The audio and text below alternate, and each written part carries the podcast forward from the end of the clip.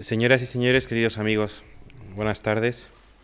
Como director de la Fundación Juan Marc, tengo el placer de presentar la conferencia Conflictos con la mirada que va a impartir Javier Maderuelo con motivo de la exposición contemporánea inaugurada el pasado viernes 4 de febrero, que incluye una selección de 34 obras de la colección del Kunstmuseum Wolfsburg de Alemania.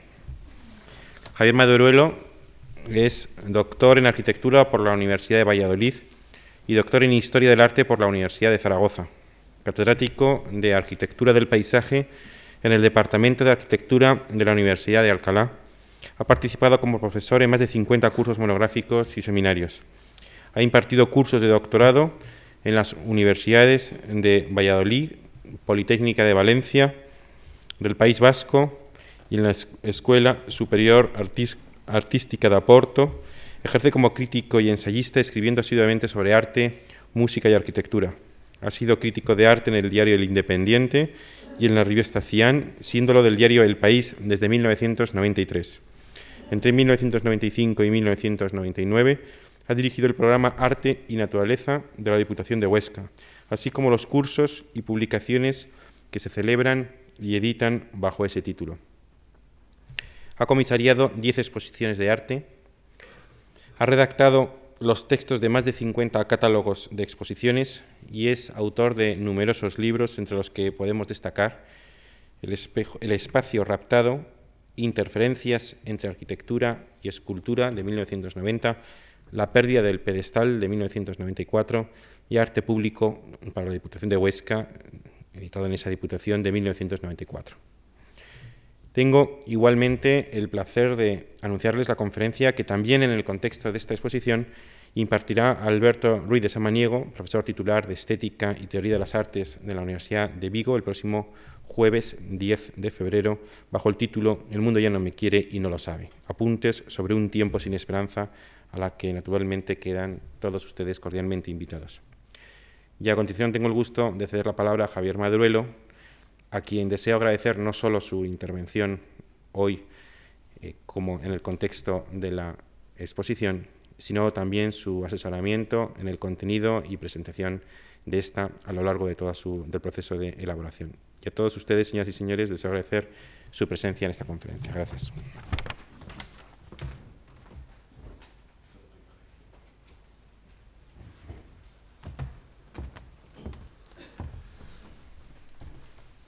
Buenas tardes, muchas gracias a Javier Gomá por su presentación y también por la oportunidad que me ha ofrecido de trabajar con las obras del Museo Wolfsburg de eh, Alemania.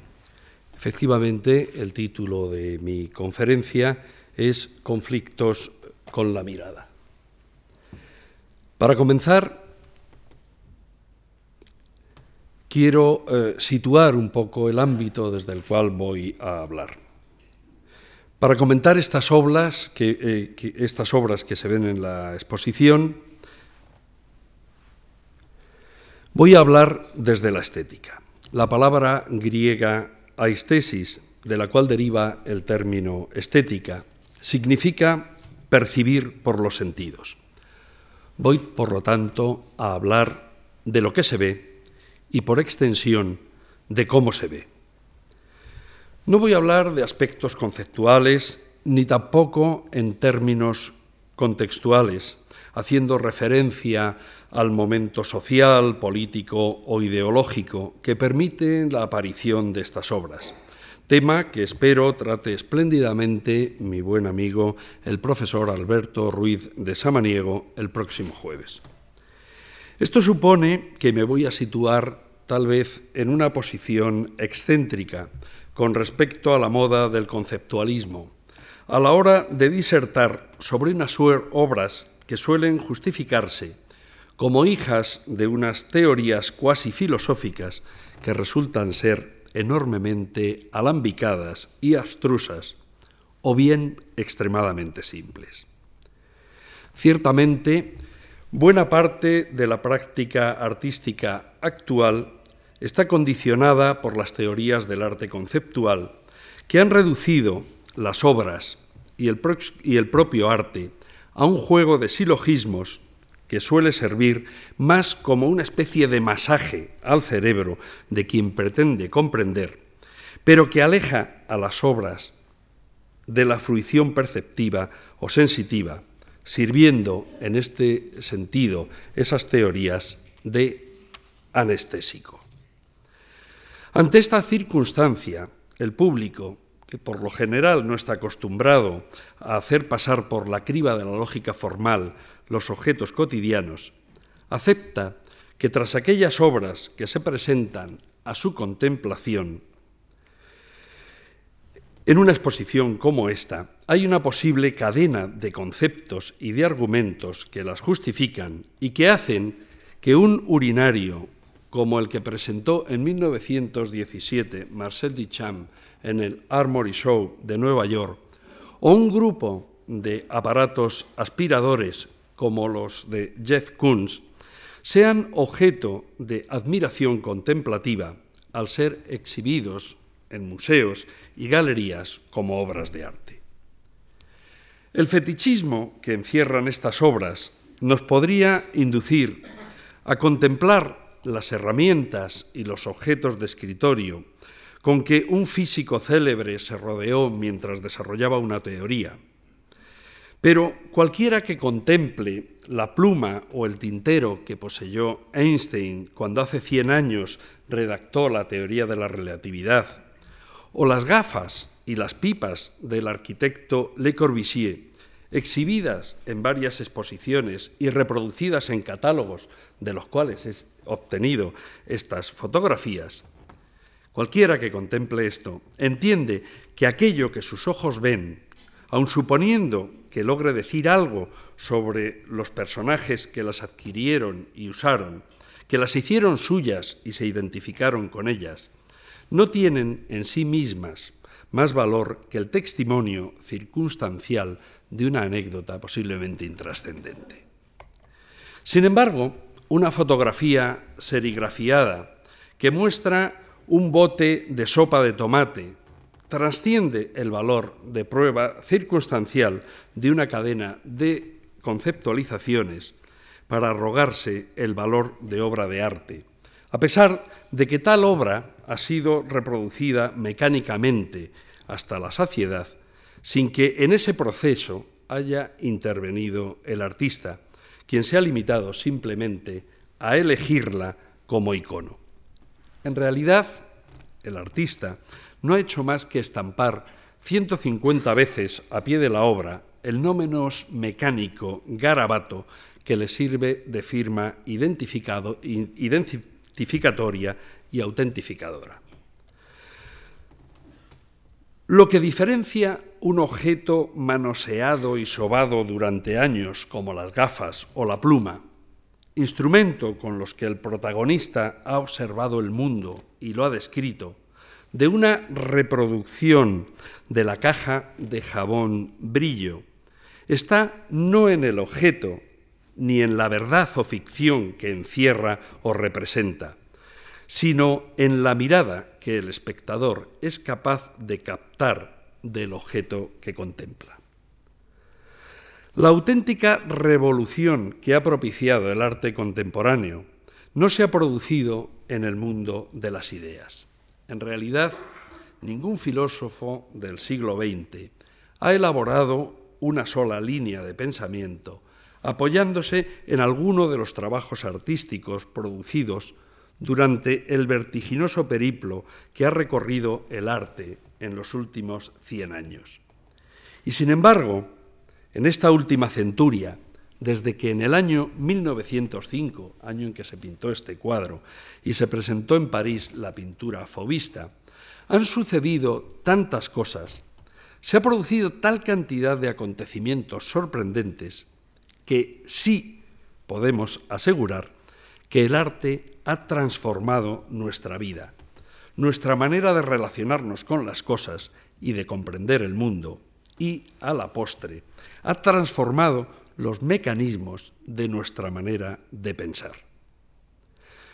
Sin embargo, el vehículo para transformar el pensamiento no ha sido la deducción lógica, sino la percepción sensitiva.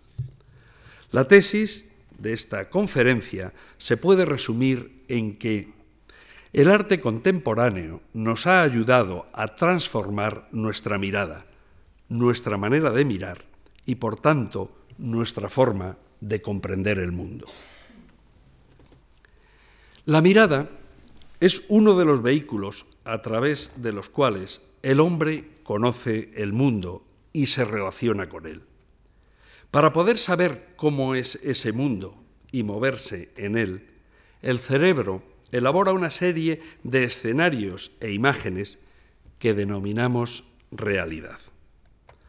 Desde el Renacimiento, cuando surge la idea del arte más extendida en Occidente, el pintor, que vemos ahí, prototipo o sinónimo del artista, ha sido el encargado de reproducir las imágenes de esa realidad. Vemos por medio de los ojos.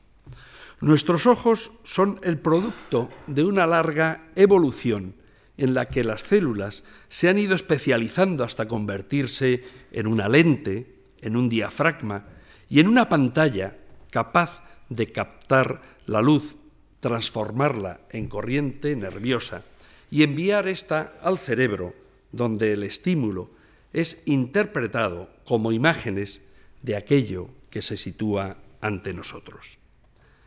Sin embargo, esta laboriosa evolución fisiológica no ha experimentado cambios importantes en los últimos 25 siglos, es decir, durante la época histórica y reflexiva del hombre.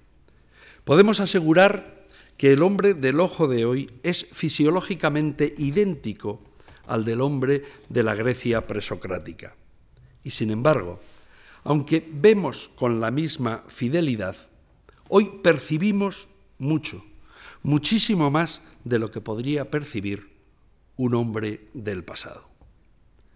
La necesidad y la supervivencia, sin duda, han sido el gran motor de esa evolución fisiológica.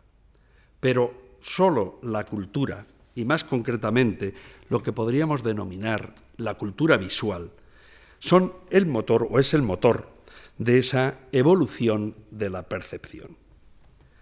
Dentro de esa, entre comillas, cultura visual, la pintura y la escultura, o si prefieren, el arte en general, ha sido la gran escuela de la mirada. Los artistas, con el ejercicio de la mimesis, la composición, la verosimilitud, la iluminación, la narratividad, los juegos de efectos plásticos, así como con sus categorizaciones, nos han enseñado a ver el mundo, a distinguir en la realidad cómo son las cosas y cómo éstas se muestran. El escorzo, la insinuación, la veladura, la omisión de una parte y tantos otros juegos de la retórica, de la representación visual, han permitido una relación de complicidades entre realidad y ficción representativa, que no solo han permitido evolucionar a las formas artísticas, sino que han ensanchado nuestra mirada de tal manera que podemos asegurar que la historia del arte es en buena medida un reflejo de la historia de la mirada. El espectador de pintura formado en las experiencias clásicas desarrolladas desde el Renacimiento, miraba una superficie plana en la cual el pintor intentaba reproducir la ilusión de una realidad visual, como se contempla una escena al asomarse por una ventana. La mirada del espectador de pintura, sin embargo, se interrumpe contra una superficie plana que se puede abarcar generalmente de un solo golpe de vista, sin girar la cabeza, sin necesidad de estar mirando a un lado a otro, y que pone unos límites claramente establecidos por el borde rectilíneo y concreto de la tela. Separado del muro por un marco, el cuadro, el espectador puede contemplar el instante en el que acontecía un suceso decisivo o definidor de la historia que el cuadro relata. como por ejemplo el momento en el que París elige a la más bella entre tres diosas. Reconocer personajes, saber por sus gestos qué están haciendo, relacionar estos actos con las historias sagradas o mitológicas, suponía la existencia de unas convenciones iconográficas y unos conocimientos literarios que, aun siendo complejos, eran asequibles a un espectador medio de la época. Y a pesar de los cambios de hábito que hemos experimentado, lo siguen siendo ahora también para un hombre actual. Las convenciones de la mirada, parejas a las de la iconografía, eran el dominio del artista. El conocimiento de las leyes de la perspectiva y el juego con el foco de iluminación y las sombras propias y arrojadas le permitían al pintor crear la sensación de profundidad. La presentación de personajes, utensilios y elementos por medio de un fragmento y la capacidad psicológica de la mente reconstruyendo de ese fragmento su totalidad, permitía situar personajes y objetos delante o detrás unos de otros, de tal manera que en el manierismo, es decir, a principios del siglo XVI, es posible establecer complejos discursos visuales que pueden ser reconocidos por los espectadores de la época y que han supuesto los cimientos de nuestra cultura visual. Educados en esa cultura desde la Ilustración, hemos aprendido a ver el mundo y sus maravillas por medio de las experiencias artísticas, que no sólo nos han mostrado lugares como este o acciones convencionales e intemporales, como son las escenas de asuntos religiosos, sino que nos han mostrado con precisión naturalista y voluntad de descripción científica fenómenos de la naturaleza como las nubes o los volcanes, y caracteres psicológicos, llamando la atención sobre lo temporal, por ejemplo, sobre los cambios de luz o sobre el paso de las estaciones, y sobre lo emocional, presentándonos distintos estados de ánimo. Así, desde el Renacimiento se destilan dos grandes géneros que caracterizan sin duda la actividad artística en Occidente. Estos géneros son la pintura y la escultura claramente diferentes del arte de la caligrafía oriental, que para los chinos, por ejemplo, es más importante que para nosotros la pintura, o frente a una cultura tradicionalmente sin imágenes, basada en los juegos geométricos de cintas que se entrelazan o en la habilidad también de entrelazar los distintos signos de la escritura, que es propio del mundo islámico. Bien, frente a estas otras culturas, nuestra cultura artística europea es fundamentalmente visual e imaginera. Nosotros nos hemos explicado el mundo por medio de imágenes, tanto de mapas, como el que vemos aquí, como de vistas. Así, todo este lento aprendizaje perceptivo iniciado en el Renacimiento seguirá sin solución de continuidad con la fotografía, el cine, la televisión, el vídeo y las diversas formas explotadas hoy día por la publicidad. Desarrollándose una semiótica visual que ha logrado una eficacia tan sorprendente en los medios publicitarios que ahora cualquier anunciante es capaz de contarnos en un spot televisivo una compleja historia en menos de 15 segundos, sin necesidad de que medien palabras. Y esa historia, que es visual y que es dinámica, nos induce, incluso psicológicamente, al deseo de adquirir un determinado producto. En pocas palabras, hoy día cualquier iletrado es capaz de asimilar complejas tramas visuales icónicas y alegóricas sin la menor dificultad o esfuerzo intelectual. Por el contrario, el público más selecto, que ha realizado el esfuerzo de llegar a poseer una cultura, de concluir una carrera universitaria, que se interesa por los acontecimientos del arte, que, que ocupa parte de su preciado tiempo en visitar museos y galerías, se encuentra a veces desorientado ante una exposición como la que presentamos aquí. Y en ocasiones, y esto lo sé fielmente por mi experiencia de docente, se van con la duda de no comprender por qué los críticos y conservadores de museos elegimos estas obras y sobre todo se van con la duda de saber qué quieren decir o dónde hay que mirar. Surge así el conflicto con la mirada. Al contemplar un cuadro tradicional, el espectador se sitúa fuera de él. De un golpe de vista comprende, gracias a esas convenciones asimiladas durante siglos, de qué trata ese cuadro que acabamos de ver fugazmente y qué elementos o personajes lo componen. A pesar de que el destello que he soltado es realmente fugaz, todos ustedes, sin duda alguna, han visto un bodegón.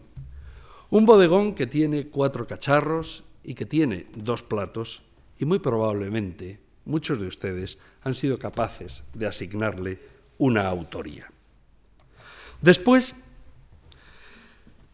puede el que lo ha contemplado demorar su mirada en los detalles y completar la lectura visual, reconociendo el tema concreto y cuáles son las alegorías, siendo cada obra tan profunda como lo sea el interés y los conocimientos del espectador sobre el tema. Pero en una obra como el iglú de Mario Merz, que está en esta exposición, ¿dónde hay que mirar? ¿Qué es lo que hay que ver? ¿O qué es lo que hay que reconocer en esta obra? El conflicto, sin embargo, no es de ahora. No son Mario Merz, con sus cúpulas trazadas según las leyes de Fibonacci, ni Bruce Nauman, perdón, me he corrido una eh, eh, imagen, ni Bruce Nauman con su carrusel de cabezas cortadas, quienes nos ponen en esta tesitura, sino que el conflicto empezó ahora exactamente hace 100 años, cuando en 1905 se mostró en París por primera vez la exposición de pintura uh, fobista.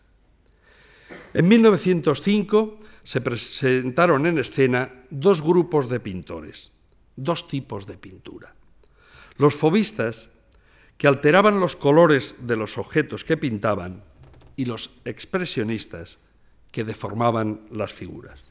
Aquí un cuadro de Blaming, otro de Smith Rothluff, nos pondrían en estos dos eh, puntos de mira.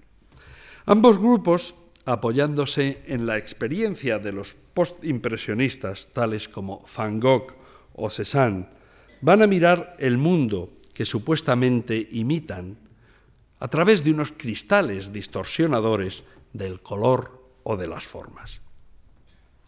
Esto no era en sí desconocido ni extraño en el mundo del arte. Desde el manierismo, la deformación reflejada, por ejemplo, en espejos cóncavos, como hace Parmellanino en este autorretrato, o la reflexión de imágenes en superficies pulidas, había permitido presentar figuras deformes o coloraciones viradas de tono. Pero aquellas representaciones del pasado salvaban el principio de realidad por medio de la mimesis de unos fenómenos ópticos que eran conocidos y experimentados y que se representaban en los cuadros con absoluta fidelidad. Por el contrario, los pintores vanguardistas experimentan con lo arbitrario. El, propio Van Gogh lo explica comentando el colorido empleado para pintar este cuadro dedicado a su amigo el doctor Gachet. Leo textualmente lo que dice Van Gogh. Dice, quiero hacer el retrato de un amigo, de un artista que sueña grandes sueños. este hombre será rubio. Quisiera pintar en el cuadro toda la admiración, todo el amor que siento por él. Para empezar, pues, lo pintaré tal como es, tan fielmente como me sea posible. Pero con eso no está terminado el cuadro. Para completarlo, me convertiré ahora en un colorista arbitrario. Exagero el rubio del cabello. Llego a tonos naranja, a un amarillo cromo, a un color limón. Detrás de la cabeza pinto, en lugar de la pared habitual de una habitación vulgar, el infinito. Hago un fondo con el azul más intenso que puedo producir. Y así, la rubia cabeza luminosa sobre el fondo azul opulento adquiere un efecto místico, como la estrella en el profundo cielo. Hasta aquí las palabras de eh, Van Gogh, en la cual nos habla de ese colorista arbitrario. Dos años después de la presentación del fobismo, Picasso iniciará un cuadro seminal para el arte del siglo XX, las célebres señoritas de Aviñón. En él reconocemos unas figuras deformadas, tan deformadas que presentan cuerpos de espaldas y rostros de frente, como sucede con la figura acuclillada que se encuentra a la derecha en la parte baja.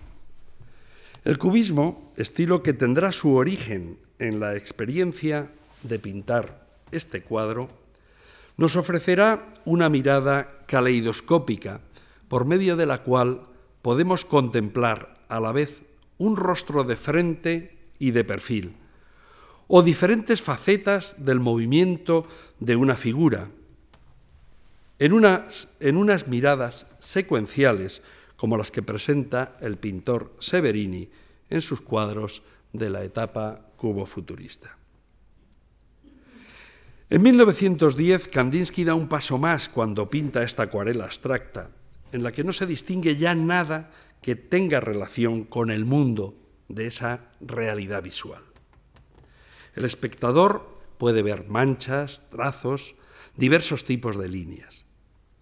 Se ha deshecho así la convención heredada desde el Renacimiento, según la cual el cuadro es un espacio de ficción en el que, por medio de la mimesis visual, se representa una, podríamos poner entre paréntesis, realidad objetiva.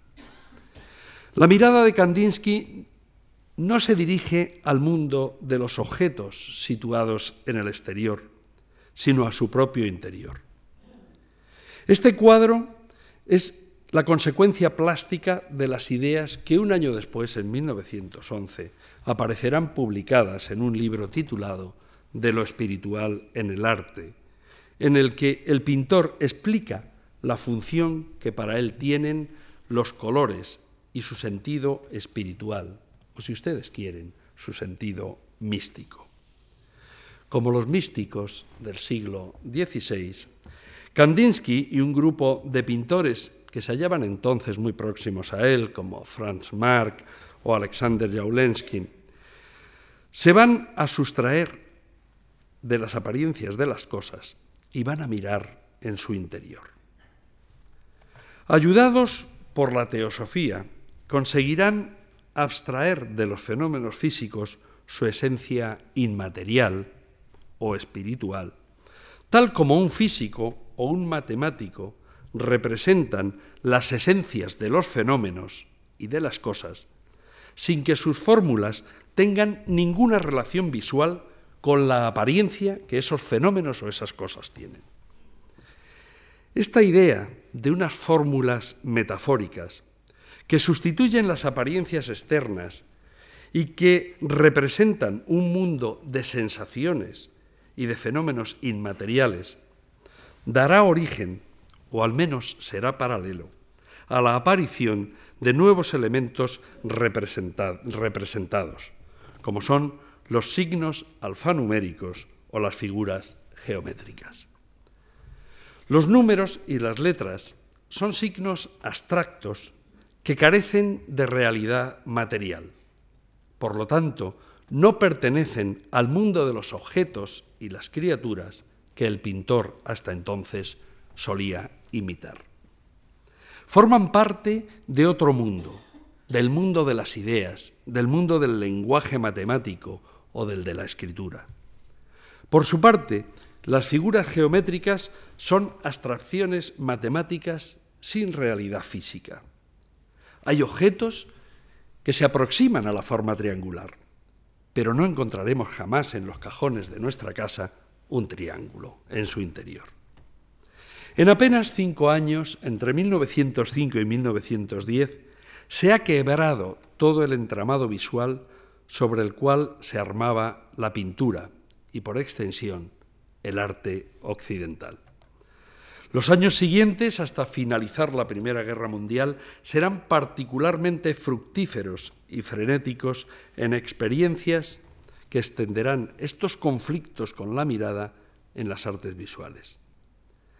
No es este el momento, ciertamente, de desgranar la historia del arte contemporáneo, por lo que voy a establecer aquí en mi discurso una cesura, en la confianza de que todos ustedes podrán recordar en el museo imaginario de su memoria infinidad de ejemplos del arte de las vanguardias que corroboren lo que estoy insinuando.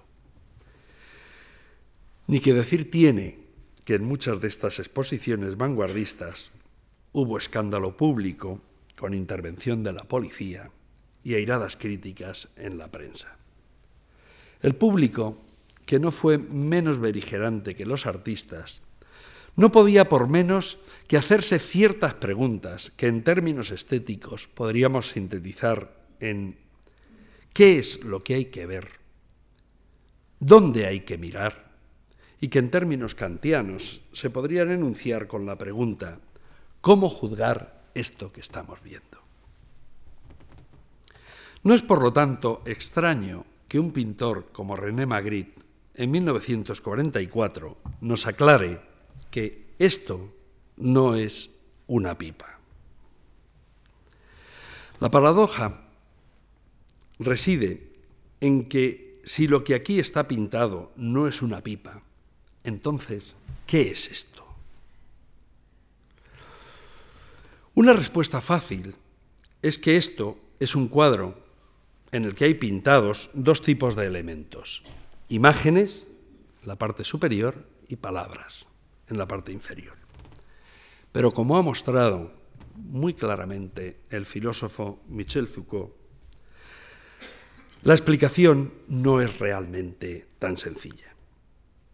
Si bien es cierto que las vanguardias lograron dirigir la mirada hacia otros objetivos, apartándose de la imitación servil de las apariencias externas, no lo es menos que este proyecto colectivo en el cual participaron fobistas, expresionistas, cubistas, futuristas, constructivistas, neoplásticos, dadaístas y surrealistas, entre otros muchos grupos y facciones, quedó francamente truncado y no logró rematar su acción revolucionaria, acabando también con los géneros, es decir, con las categorías tradicionales del École de Beaux-Arts, de pintura, escultura, poesía, cine, etc. Por ejemplo, cuando un pintor como Picasso propone en el año 1928 este enrejado de varillas como obra escultórica, más concretamente cuando lo propone como un monumento público dedicado a su amigo, el poeta Apollinaire, en vez de erigir una masa sólida de apariencia antropomórfica colocada sobre un pedestal. Esta obra, ustedes dirán si es pintura o escultura, ilustra mejor que otras de qué manera Picasso realiza algo sobre la que la mirada no se puede detener. No hay en ella ninguna superficie, sobre la que posar la mirada. Y la vista se ve obligada a fluir a través, por el interior de esta obra. Si el fotógrafo que ha realizado esta imagen no hubiera colocado detrás de la obra un papel blanco, veríamos en realidad el suelo y el muro que están detrás sin la menor dificultad. Por otra parte, si en vez de fijarnos en el conjunto, enfocamos la vista para mirar las finas varillas, nuestros ojos tendrán que recorrer estas realizando un movimiento intranquilo de pupilas. Durante las vanguardias se intentó el desmontaje de las estructuras visuales sobre las que se apoyaba la certidumbre burguesa, pero muchas de aquellas intuiciones no han logrado ser realizadas hasta estos últimos años, hasta estos momentos que llamamos de posmodernidad, y que son precisamente los que se exhiben en esta exposición de obras del Kunstmuseum Wolfsburg. Hasta la Ilustración, el mundo era entendido como uno y además era continuo y sin fisuras. El mundo era el mundo, tal y como una rosa es una rosa, es una rosa.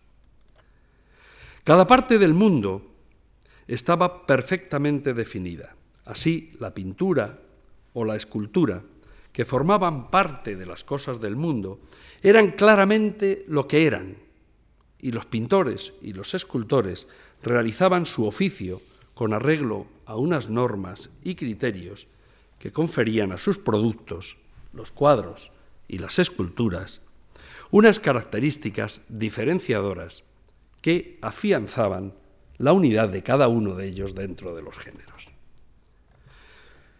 Veamos un ejemplo. Cada una de estas esculturas de diferentes momentos de la historia de Europa son distintas y perfectamente reconocibles y clasificables por sus estilos. Pero todas ellas poseen unas características que las hacen inconfundiblemente esculturas y por tanto similares unas a otras, con indiferencia del tema, la época, los personajes, las actitudes, las técnicas o los materiales. Pero el afán de conocimiento científico impulsado por la ilustración y materializado en la enciclopedia traerá como consecuencia la ruptura de esta idea monolítica y unitaria del mundo, ofreciéndonos, por el contrario, las imágenes de una enorme diversidad. La enciclopedia, que pretendía mostrar y universalizar los conocimientos y las técnicas para hacerlos accesibles a todos los humanos, más que extender una idea universal del mundo y sus criaturas, lo que hizo fue mostrar su diversidad. Linneo, ejemplo de sabio de la Ilustración, se dedicó a clasificar y ordenar, es decir, a separar y establecer diferencias y similitudes sobre el mundo vegetal.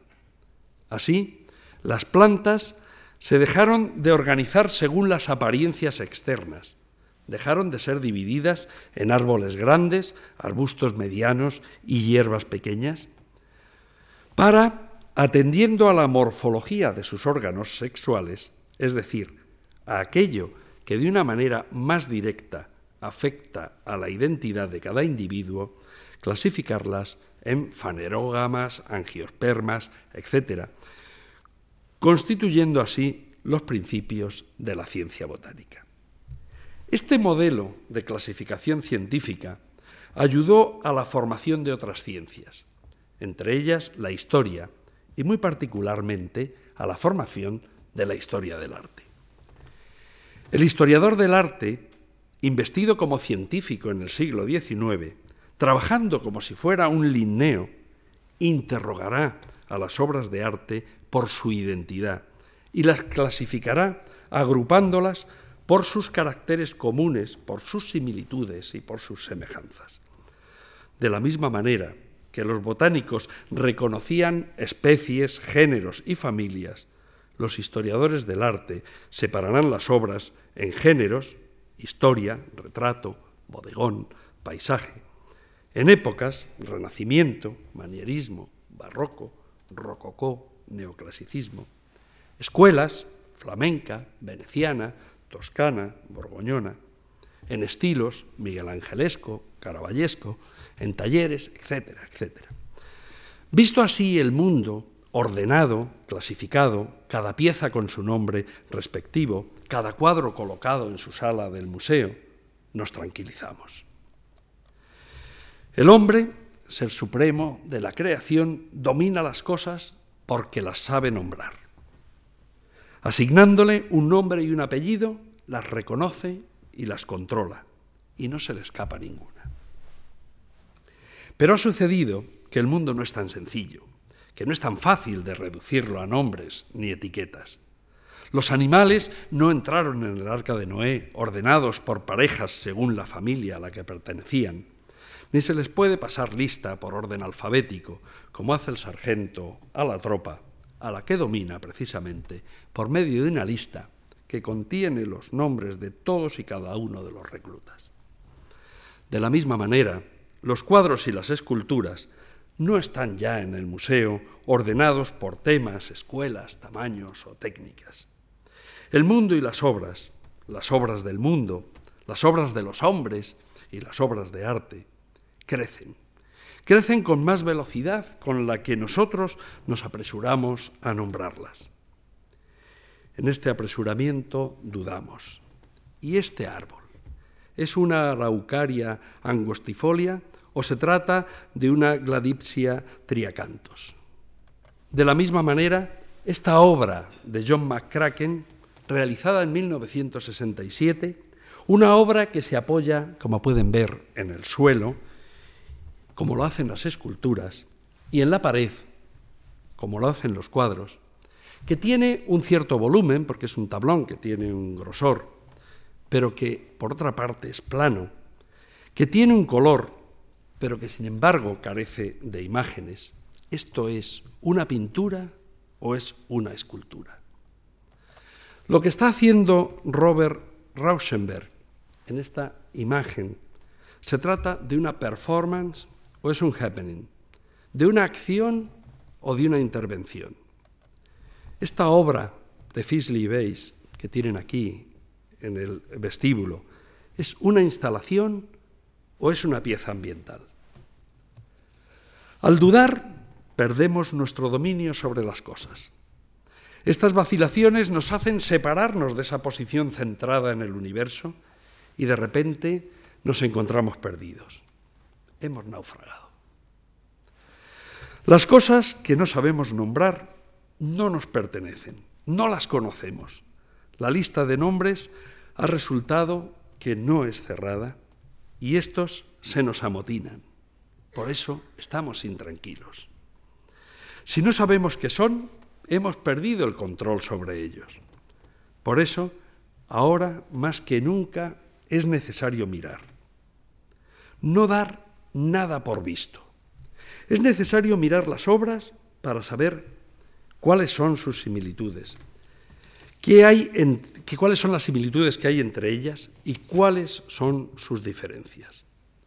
Pero ahora, la historiografía del arte, aquella ciencia que nos ayudó a clasificar y por tanto a conocer las obras del pasado, no nos puede ayudar a entender las obras del presente, es decir, el propio presente. No nos puede ayudar a comprendernos a nosotros mismos. Ahora necesitamos otras herramientas de análisis, como son, por ejemplo, la fenomenología de la percepción o la arqueología de la cultura. En este contexto interpretativo nos aparece la palette del escultor británico Tony Cragg como una pieza enormemente significativa. Tony Cragg es un escultor que trabaja sobre los conceptos clásicos de formalización. Es decir, es un escultor que dota de forma y de volumen a la materia, como hace, por ejemplo, en esta obra forminífera, en la que distinguimos claramente una serie de objetos agigantados. Sin embargo, este escultor, a principios de los años 80, empieza a realizar unas figuras planas. Podríamos llamarlas tal vez pinturas. Unas figuras con elementos de colores, con fragmentos de plástico recogidos en las playas tras retirarse la marea. La forma, estas obras son unas obras que tienen forma, estamos viendo una luna, estamos viendo un hombre y una mujer. La forma de estas obras han perdido, sin embargo, el volumen y se reduce a marcar los contornos, las siluetas. Dentro de esta serie de obras está la paleta, alegoría universal de la pintura, cuyos contornos o silueta no vienen definidos por los límites de los materiales que constituyen la obra, sino por los bordes que nos marcan el cambio de color, tal y como sucede en la pintura. Un color que ha sido aplicado a unos elementos informes que parecen como abandonados a una casualidad del azar. Contemplamos la obra de un escultor que trabaja con materiales sólidos y vemos, sin embargo, una pintura. Contemplamos unos elementos heterogéneos y vemos a través de ellos una figura unitaria. Reconocemos inmediatamente la paleta de un pintor. ¿Qué se puede ver en un huevo? La forma primigenia del huevo de gallina, blanco, sin que ofrezca ningún acontecimiento visual, sin gradaciones cromáticas, ni cambios de textura, con unos límites físicos sin bordes, sin aristas, que definan claramente cuál es su contorno. Es tomado en esta obra por una cámara de vídeo que envía la señal en vivo y en directo a ocho monitores que reproducen su imagen ampliándola según una secuencia que emparenta esta obra del coreano Nan Jung Paik con las progresiones fibonaccianas del iglú de Mario Mert, mostrando la misma forma oval en diferentes posiciones de giro un elemento vivo de la naturaleza, el germen de una vida, es aquí convertido en imagen, en forma geométrica blanca que se recorta sobre un fondo negro de terciopelo, en abstracción vacía, en imagen de la nada. Es ahora, cuando contemplamos esta obra, y no cuando tenemos en nuestras manos un huevo de gallina en la cocina, cuando prestamos atención a la forma del huevo, a lo esquivo de su silueta.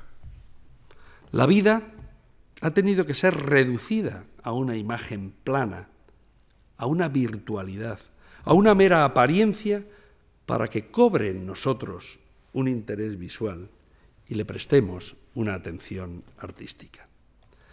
Tal vez por eso el escultor Thomas Schutt que realiza estas voluminosas esculturas antropomórficas, interesado en el gesto y en la actitud, modele con la técnica bíblica de dotar de forma viva a la materia estas figurillas grotescas, en una tradición que le une con los grilli de los que hablaba Plinio en su historia natural y más modernamente con la obra caricaturesca de Messerschmitt y de Honoré Daumier. Pero al contrario que estos, Thomas Schutt no nos muestra sus obras plásticas, sus esculturas modeladas en arcilla coloreada, sino que lo que nos ofrece son unas meras imágenes, unas fotografías planas que han perdido su cualidad escultórica. De la misma manera el volumen y la masa que caracteriza a la escultura ha sido en estas, en estas figuras sometidos a un fenómeno de inmaterialidad, al ser vaciadas estas obras en un aluminio muy brillante que hace que las superficies dejen de ser nítidas y no se, y no se puedan definir visualmente sus contornos con facilidad. Se convierten así estas grandes obras en meras imágenes que pierden su cualidad volumétrica y la sensación de ser una masa sólida, como sucede, igual que sucede con el huevo en la obra de Nan Pai. La gran escuela de la mirada en Occidente ha sido el paisaje. De entre todas las obras que hay en esta exposición, cinco de ellas pertenecen a este género. Pero, ¿podríamos seguir hablando de géneros? De entre todas, la más interesante desde mi punto de vista es Panorama. El gran panorama del holandés Jan Diebets, tomado en el Bos de Ámsterdam. El término panorama, la palabra panorama, significa etimológicamente visión total. Una visión que se extiende a los 360 grados. El artista se ha situado con su cámara fotográfica en un lugar de este conocido parque público en el que los árboles fueron plantados formando una gran figura circular que está ahí eh, dibujada y que fue construida siguiendo los preceptos jardineros heredados del barroco. Desde este punto central en el cual se sitúa uh, contempla con la cámara estos árboles realizando una serie de fotografías consecutivas hasta completar con todas ellas ese círculo de 360 grados. El resultado de esta contemplación circular no produce, sin embargo, un círculo, sino una línea recta formada por una serie de árboles que se nos presentan en hilera. El punto estático, único, desde el cual el artista ha contemplado con su cámara el campo circundante, ha pasado a ser un punto dinámico que se desplaza. Nuestro ojo, ante esta secuencia de imágenes que se presentan sobre la pared, dispuestas en una línea de 5 metros de longitud, también debe desplazarse si es que quiere ver esos árboles con nitidez. Y lo que, y lo que ve se parece más a lo que puede contemplar desde un vagón de tren que se desplaza en línea recta cuando avanza paralelo a una enfilada de árboles. Desde que vivimos motorizados con trenes, automóviles y aviones, nos hemos acostumbrado a desarrollar una visión dinámica del paisaje y también a una contemplación fugaz de los escenarios que pasan ante el marco que sujeta el parabrisas de nuestro automóvil. Una contemplación claramente contrapuesta a la estética, perdón, a la estática y minuciosa del vedutista de aquellos pintores de vistas urbanas como Canaletto, Guardi o Bellotto, que con precisión topográfica nos mostraban la faz de la ciudad de Venecia, deleitándose en cada uno de los pequeños detalles que acompañan a la escena. Ahora conocemos Nueva York desde un helicóptero, París desde el Bateau Madrid desde el autobús Total Visión, que nos permiten ver en movimiento las siluetas de los edificios y las imágenes de la ciudad. Pero desde el siglo XIX se convirtió también en paseo turístico la visita a las cloacas de París. Ahora, Fisley y Weiss nos invitan a dar un paseo turístico por la red de alcantarillas de Zúrich. No se trata de un paseo de ficción. El vídeo que tienen aquí también a la salida de este, de este salón no es un montaje infográfico. La cámara de inspección del servicio de alcantarillado nos hace visibles, sin trucos, la topografía real, pero habitualmente invisible, de la hermosa ciudad de Zúrich. La extrañeza que producen estas imágenes contrasta con el hecho de ser auténticamente reales. Tal vez por eso, en la videoinstalación que realizaron para la Bienale de Venecia del año 1995, grabaron más de 500 horas de imágenes que pretendían ser lo más cotidianas posibles para realizar una especie de lo que ellos llaman casas con muchas ventanas. Ustedes, al salir de este salón, se pueden sentar delante de estas ventanas, tomar tranquilamente un vaso de agua, si les apetece, y contemplar lo que es la cotidianidad que se vive en Suiza. En lo que van a ver no hay narración ni argumento, no hay historia ni moraleja, solo imágenes, imágenes cotidianas y banales, porque tal y como lo cuentan Fisley y Bayes, se trata de mostrar aquello que se hace cuando no se hace arte y convertirlo en objeto de contemplación artística. Tanto si se trata de la intimidad familiar del hogar de Richard Billingham, cuando nos muestra sin ningún pudor a su padre, a su madre y a su perro, como si se trata del Tokio cotidiano de Araki, con sus calles, casas, puertas y azoteas vulgares y hasta andrajosas, que mezcla y contrapone con imágenes de su obsesión sexual, sexual por los cuerpos atados en una práctica que se remonta a la tradición del periodo Edo. Pero entonces, ¿qué es arte? A finales de los años 60, el escultor norteamericano Carl Andre dijo, intentando resolver esta pregunta de qué es arte en términos heideggerianos, dijo, arte es lo que hacen los artistas. Cuando Bruce Nauman terminó sus estudios de arte, alquiló un local para utilizarlo como taller. Poseía un título que lo acreditaba como artista y tenía un local para ejercer su profesión. Pero, ¿qué hacer? En un principio, siguiendo los razonamientos de Carl Andre, cualquier cosa que hiciera un artista en su estudio de artista y con voluntad artística era arte. Por ejemplo, tocar el violín o saltar. Actos que le son reconocidos como arte a los músicos y a los bailarines.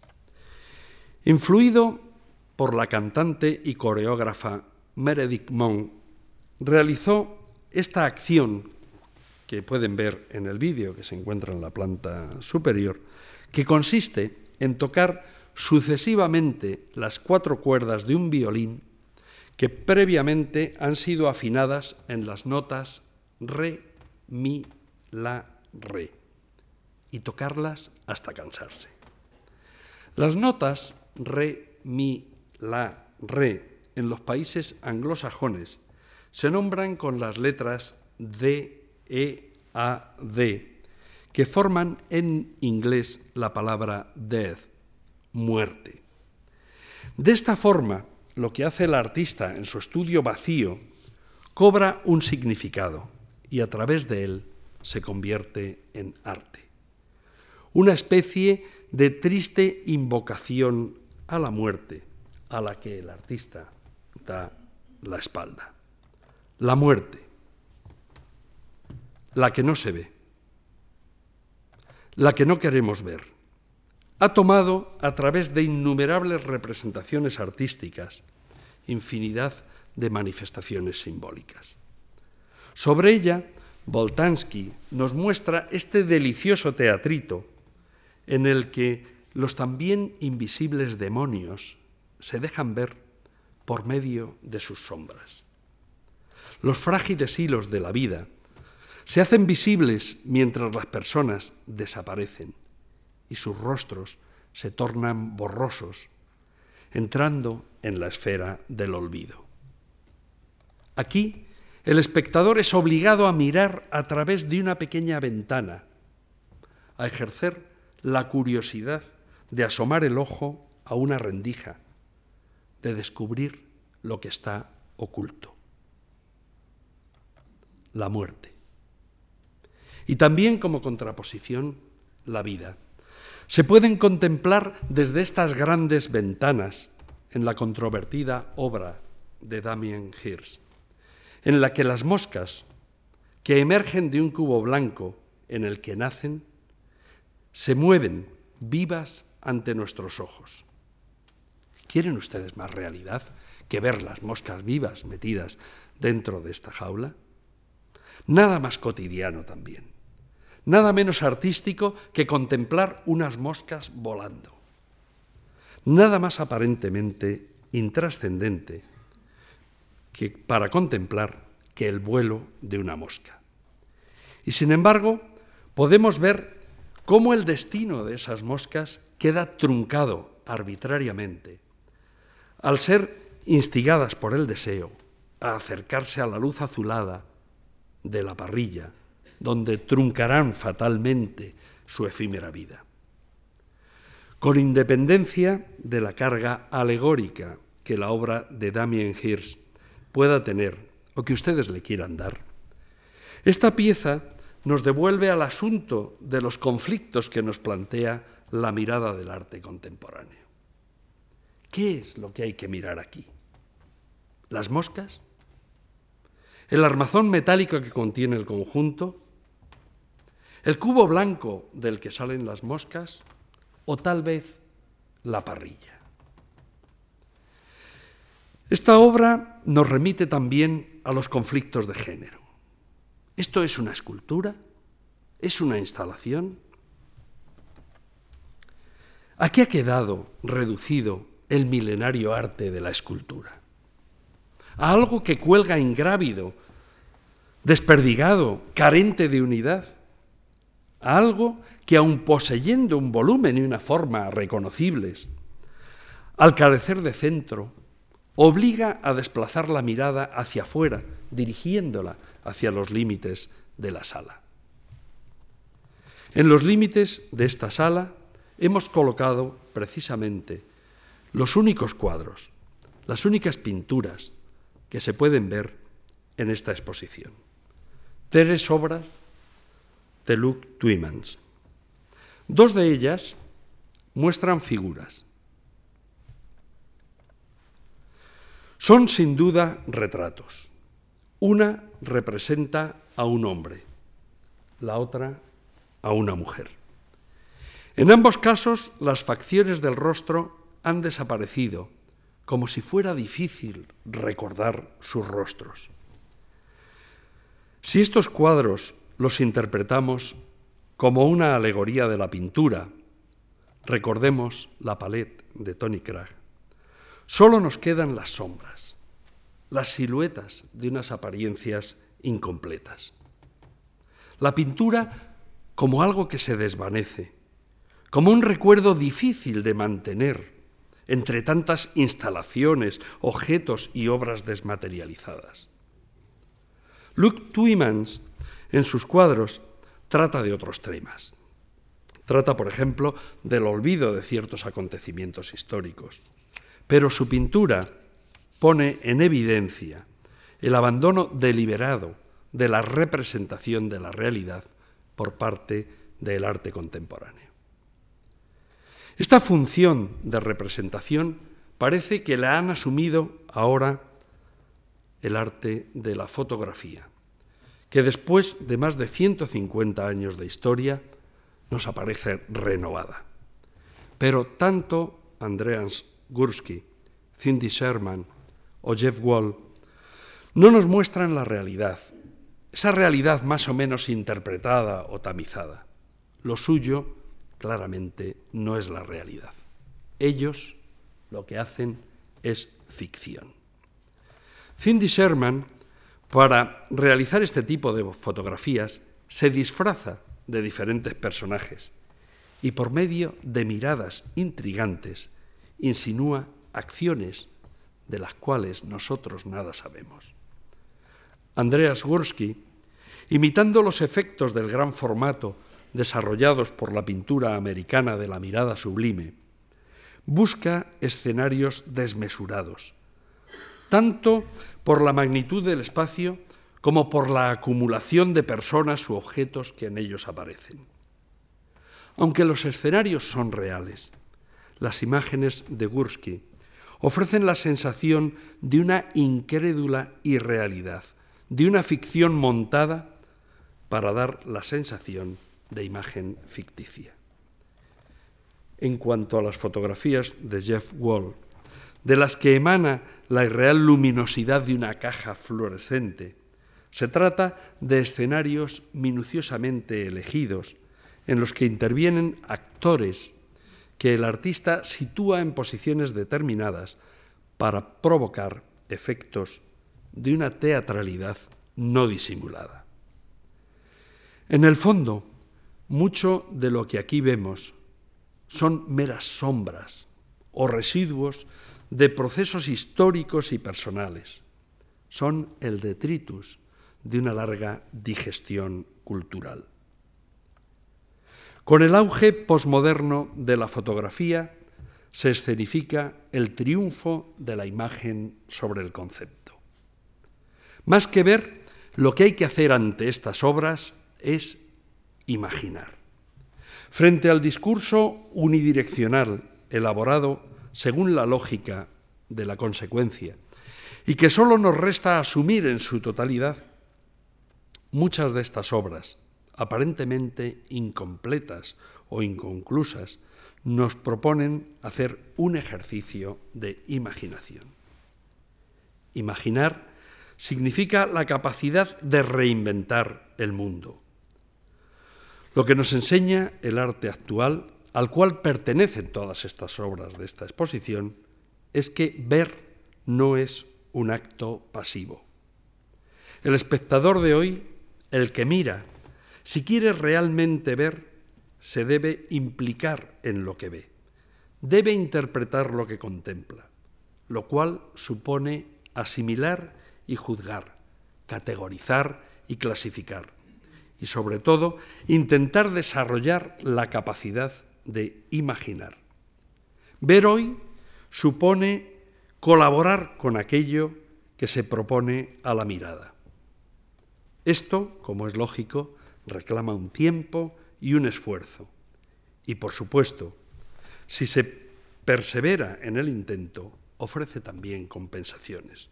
Por ejemplo, la satisfacción de comprender. Pero no me refiero ahora a la posibilidad de comprender una obra concreta, que al fin y al cabo no es más que un mero instrumento, sino a comprender la generalidad de los fenómenos del mundo, ya que, como he sostenido, una de las funciones del arte es enseñarnos a mirar el mundo.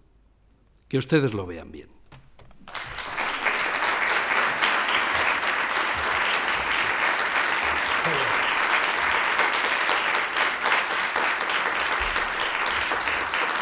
Muchas gracias.